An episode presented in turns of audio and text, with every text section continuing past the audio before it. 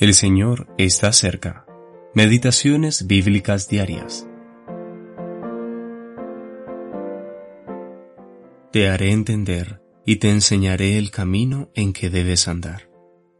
Sobre ti fijaré mis ojos. No seáis como el caballo o como el mulo, sin entendimiento. Salmo 32, versículos 8 y 9. El ojo del Señor está sobre los que le temen.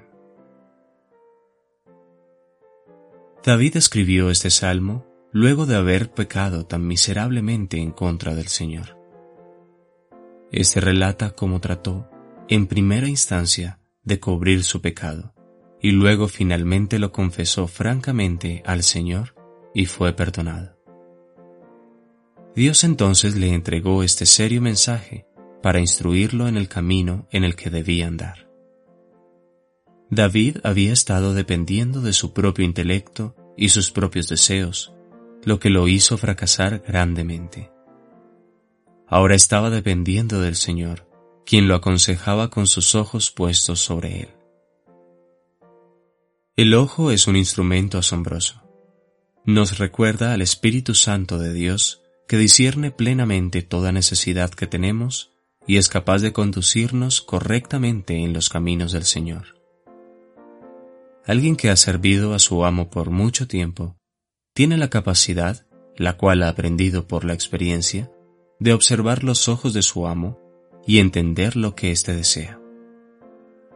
De la misma manera, los creyentes debemos acostumbrarnos a mirar a los ojos de nuestro Señor y poder discernir cuál es su voluntad en cualquier circunstancia particular.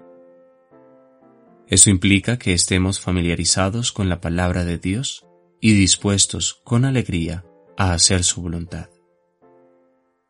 El versículo siguiente dice, No seáis como el caballo o como el mulo sin entendimiento.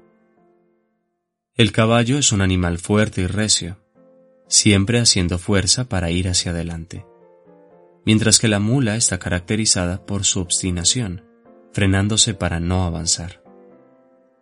Está mal apresurarse e ir más allá de la conducción del Señor, pero quedarse atrás también lo es. Él debe sujetarse quieta y simplemente a su Señor. He aquí el ojo de Jehová sobre los que le temen, sobre los que esperan en su misericordia. Salmo capítulo 33, versículo 18. L. M. Grant